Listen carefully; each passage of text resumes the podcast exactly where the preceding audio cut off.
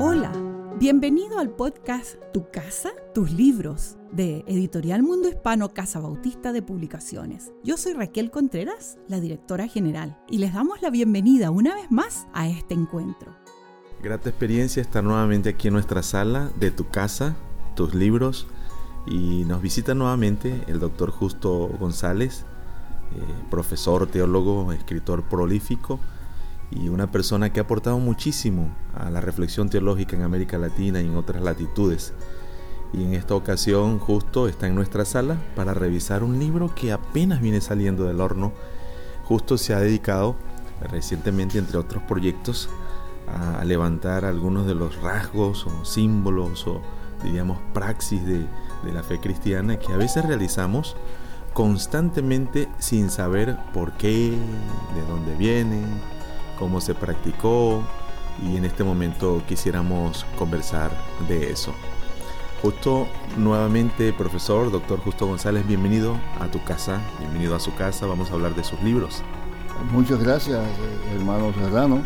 Eh, siempre aquí me siento con usted como en mi casa, así que usted tiene razón de decir que es mi casa y espero que usted sepa también que la casa donde yo vivo es también su casa y que algún día oh, pase usted por allá. Muchas gracias, será muy grato estar por allá para probar. Además me enteré que prepara unos porotos o unos una, un tipo de potaje muy sabroso y será un gusto estar por allá para probarlo. ¿eh?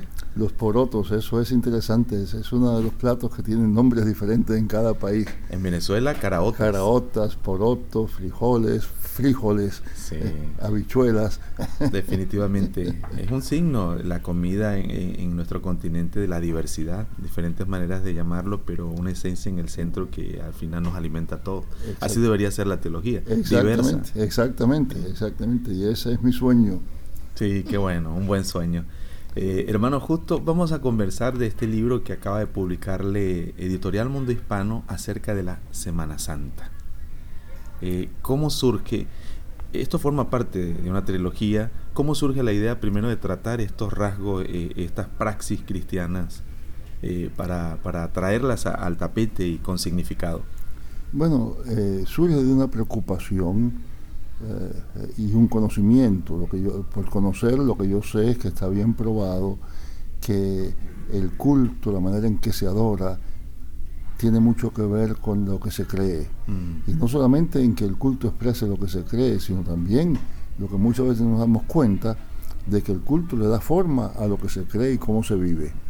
Mm. Y a veces me preocupa que el culto nuestro se ha vuelto una cosa eh, muy eh, repetitiva, nos quejábamos antes de que todo se repetía, ahora hacemos lo mismo repitiendo y, no vemos las profundidades de la fe cristiana que debían manifestarse en el culto. Y por eso empecé, antes de esta trilogía, publiqué también con la misma casa, con la casa suya y mía, con Mundo Hispano, eh, otro libro que es una breve historia del domingo. Ah. Porque eh, es importantísimo que entendamos cómo era que los cristianos antiguos entendían y celebraban el domingo y qué es lo que hacían para darnos a conocer eso. Y hoy el domingo ha perdido mucho del énfasis de lo que tenía en la iglesia antigua. Mm. Eh, eso, de ahí salió la cosa. Entonces después, eh, bueno, el centro del culto cristiano, desde el mismo principio, aunque nos digan otras cosas alguna gente, fue el primer día de la semana porque era el día de resurrección del Señor. Ah y de eso podemos hablar más, pero ese es otro libro. Claro. Ahora, lo que sucedió naturalmente bien pronto fue que entre todos los domingos, que eran días que se celebraba la resurrección del Señor, había un domingo de domingos, mm. que era el año, es decir, cuando se cumplía el aniversario, una vez al año, de la resurrección. Y quiere decir que entonces ese es el origen de la Semana Santa. La Semana Santa surge de eh, ese domingo especial. Mm. Y ese domingo especial entonces naturalmente en torno a él surgen también otros días especiales, ¿verdad? El viernes anterior, porque es el día de la crucifixión. Y había otras cosas también muy interesantes que se hacían, que no sé cuánto tiempo tenemos para hablar de ellas, pero por ejemplo, el día de resurrección, el domingo de esa resurrección, era el día que se bautizaban las personas. Mm. Por lo general con una preparación de unos dos años. Ah, mire pues. Eso, podemos hablar también de eso, pero cuando la iglesia era mayormente judía, pues era muy fácil.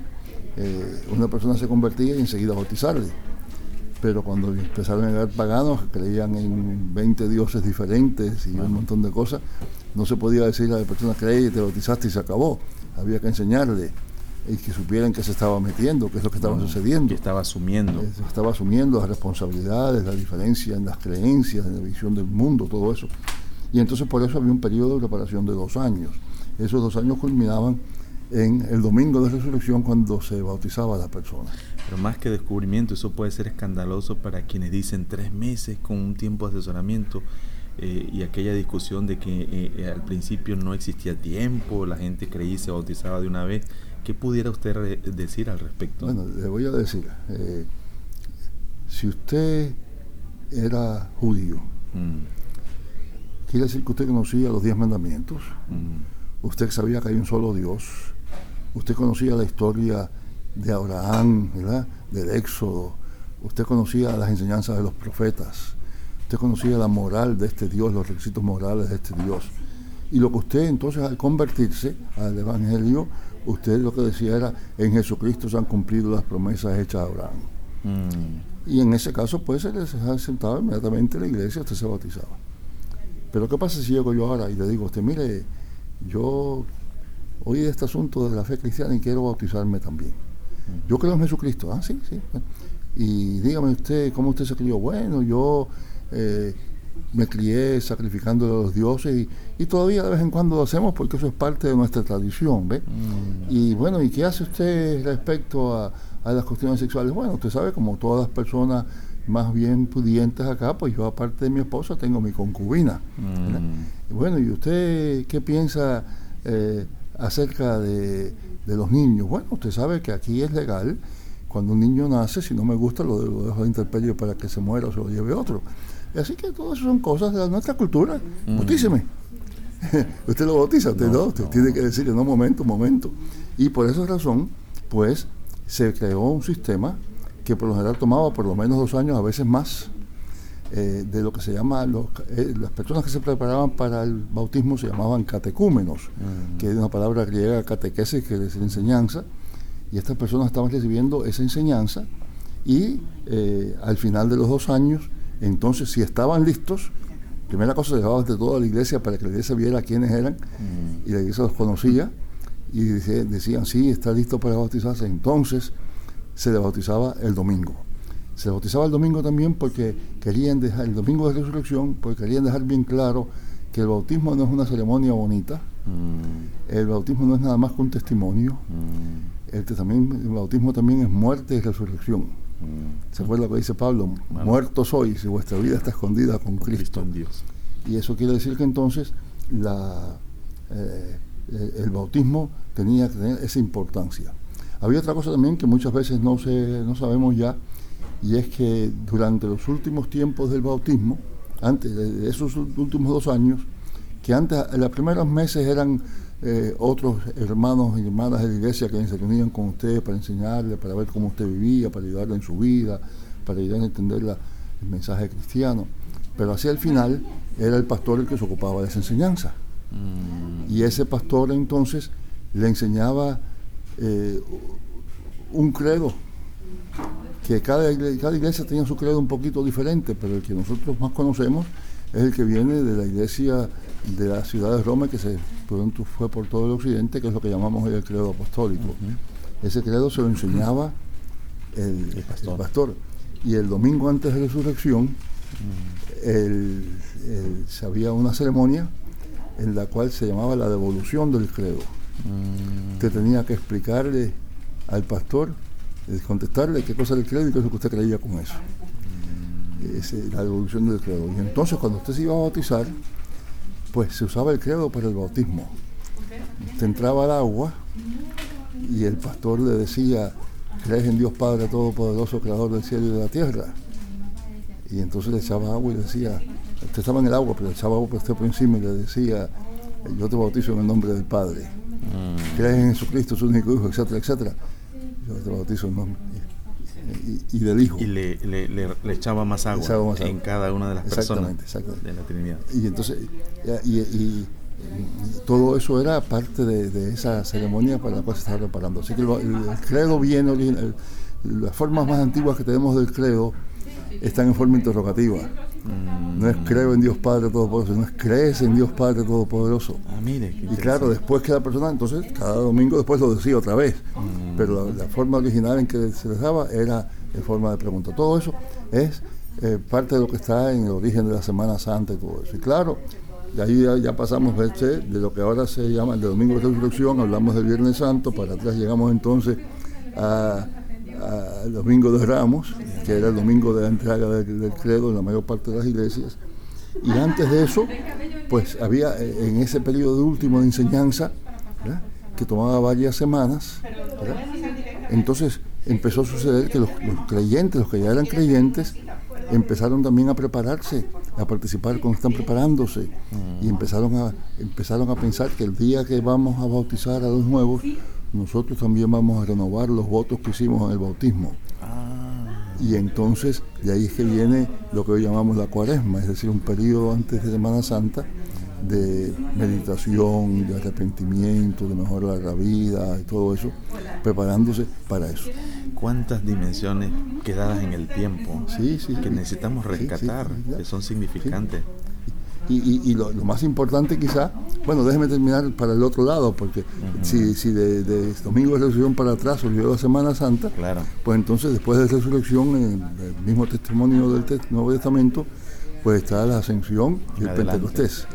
Do- dos que- aspectos más que, que a veces se separan como islas separadas, eh, Exactamente. inconexas. Exactamente. Entonces quiere decir que todo ese periodo, desde la, la resurrección hasta Pentecostés, era una época de fiesta, porque estamos celebrando ¿verdad? la resurrección y todo eso.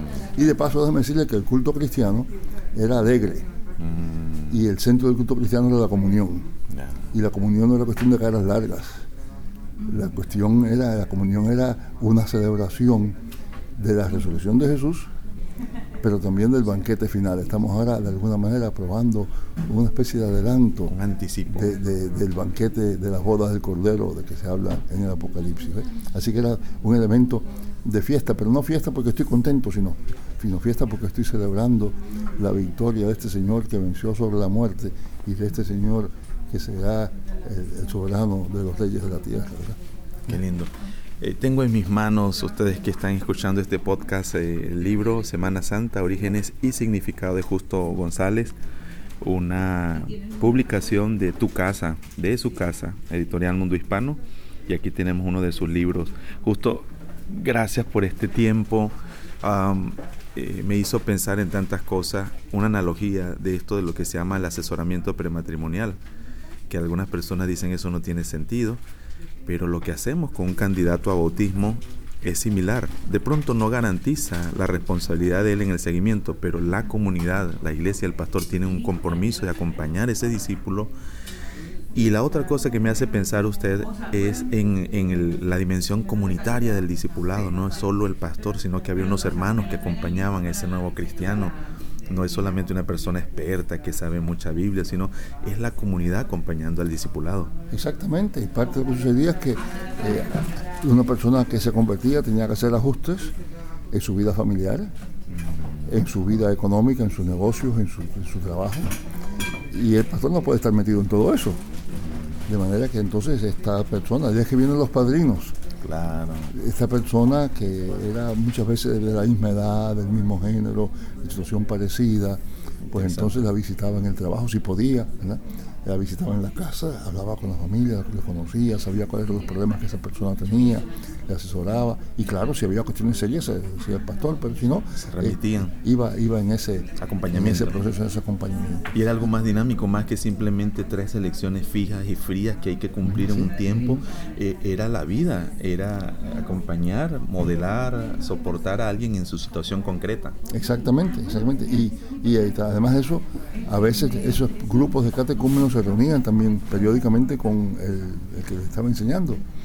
Así que era una especie de clase bíblica también, comunitaria, pero eh, podían tener, una iglesia podía tener 20, 30 clases a la vez porque no las daba el pastor, las daban estos laicos que estaban preparados. Excelente.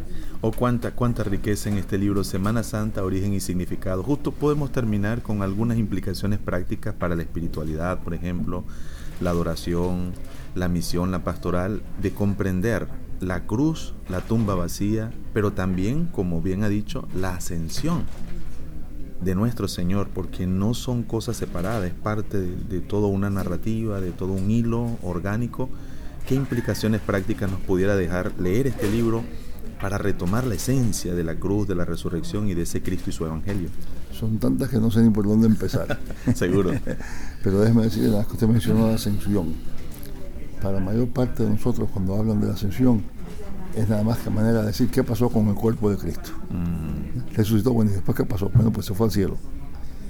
Pero en la Biblia de Ascensión no es eso. En la Biblia de Ascensión es que ahora está sentado a la diestra del Padre, que ya ahora es rey, rey de reyes, señor de señores. Así que la Ascensión es la culminación de la victoria de Jesús, es lo que empieza en la, en la resurrección y sale en la, en la ascensión. mm, La otra cosa que me parece que es importante es entender la, la muerte y resurrección de Jesús, no solamente como un pago, que es eso también, sino también como una victoria. mm, Eh, si yo fuera a traducirle esto al, al día de hoy, yo diría que lo que pasa, según lo que yo leo en los antiguos escritores cristianos, claro, no usando esa imagen, pero otras, mm, es que eh, el diablo se encontró un paquetito muy bien envuelto, muy bonito, y dijo, ya gané, me lo llevo. mm, Y se llevó el paquetito y se lo llevó al infierno.